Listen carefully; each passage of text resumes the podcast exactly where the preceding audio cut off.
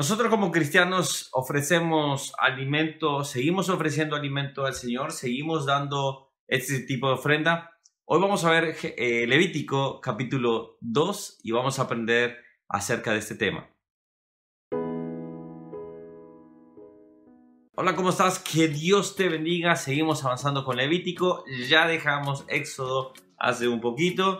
Ahora estamos entrándonos en este hermoso libro pero quiero que hacer lo siguiente, si tú no te has suscrito a este canal, puedes hacerlo por acá para que así puedas eh, estar con nosotros en esta comunidad y eh, dale a la campanita para que te avise cada vez que subimos un nuevo video.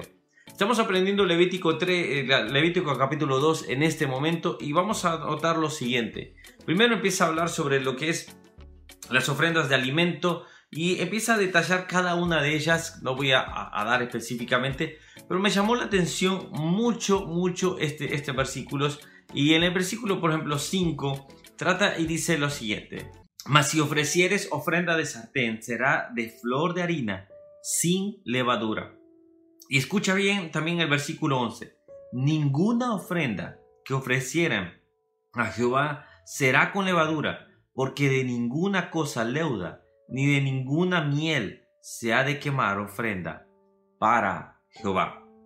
¿Por qué Dios no acepta la, la levadura? ¿Por qué Dios no acepta o no aceptaba, mejor dicho, la miel? Eh, me gusta la referencia y quiero decirlo, quiero citarlo en este momento. Comentario de Matthew Henry lo dice bien claramente, me gustó y quiero decírtelo lo siguiente. La levadura prácticamente es un recuerdo primero de eh, aquellos panes sin levadura a la salida de, eh, de Egipto.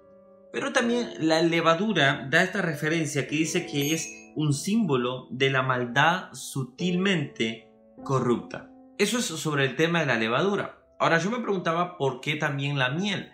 Y la miel es, si bien, por ejemplo, en Canaán era un, elemento muy, muy común, era muy común, también era un elemento que se ofrendaba hacia eh, los otros dioses. Entonces, Dios no quería que hubiese esa mezcla y esa, esa ambigüedad o ese, esa duda, vamos a decir así, si se estaba adorando a los otros dioses o al Dios eh, real, obviamente. Ahora, la, miel también tiene una, eh, tema de, un símbolo de connotación de una dulzura natural.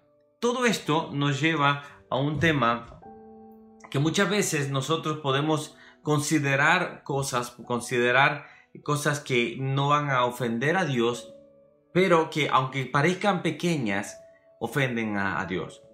Y a veces hemos estado hablando en, temas eh, con, jóvenes, con adolescentes con amigos también sobre el pecado y muchas veces pensamos y decimos pecar es eh, aquello grande, aquello eh, que simplemente ofende a Dios y, es como matar, eh, violar, eh, no sé. Pero tan cosas como tan pequeñas como estas que, Dios no considera, no las toma en cuenta, como esa, esa corrupción que hay en la levadura, por ejemplo, es, es cosas pequeñas como el mentir, cosas pequeñas como el codiciar, cosas pequeñas decimos nosotros, pero que a la larga son grandes. Entonces, cuando vamos viendo los sacrificios, cuando vamos viendo las ofrendas, vamos viendo que Dios tiene cuidado aún de aquellos detalles que parecen quizás menores. Que alguien iba a hacer una, un pan, o iba a hacer una, una, tortilla, vamos a decir así, y que le iba a ofrendar y, y quizás en su, en, su, en su afán de hacerlo, normalmente poder poner la levadura. Pero la levadura le tenía que recordar la corrupción que hay en el hombre, la corrupción que está en nosotros, nosotros hemos y somos pecadores. Todos hemos, hemos nacido y, y somos pecadores. Ahora, dependerá de nosotros si, si aceptamos que en Cristo Jesús somos perfeccionados, que en Él eh, somos lavados a través de su sangre, que en Él se quita toda eh, malicia, toda eh, dulzura hacia el pecado, obviamente. Que nosotros debemos cuidar nuestra vida para que en cada momento podamos seguir adorándole a Él.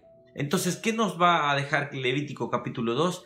Que Dios no permite en su, eh, en lo que nosotros ofrezcamos hacia Él, en que nosotros seamos una vida ofrecida. Recordemos que ahora ya no hacemos más sacrificios.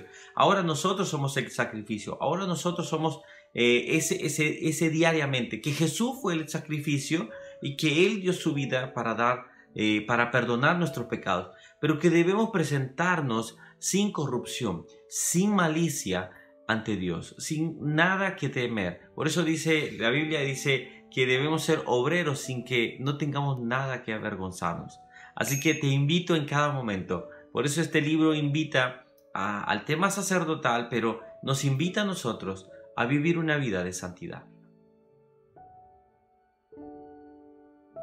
Vamos avanzando en, Levítico, que espero que Dios te esté hablando. Déjame un comentario qué versículo, además de este capítulo, te ha hablado a ti.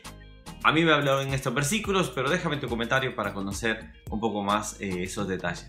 Así que nos vemos en el próximo capítulo y mañana será Levítico capítulo 3.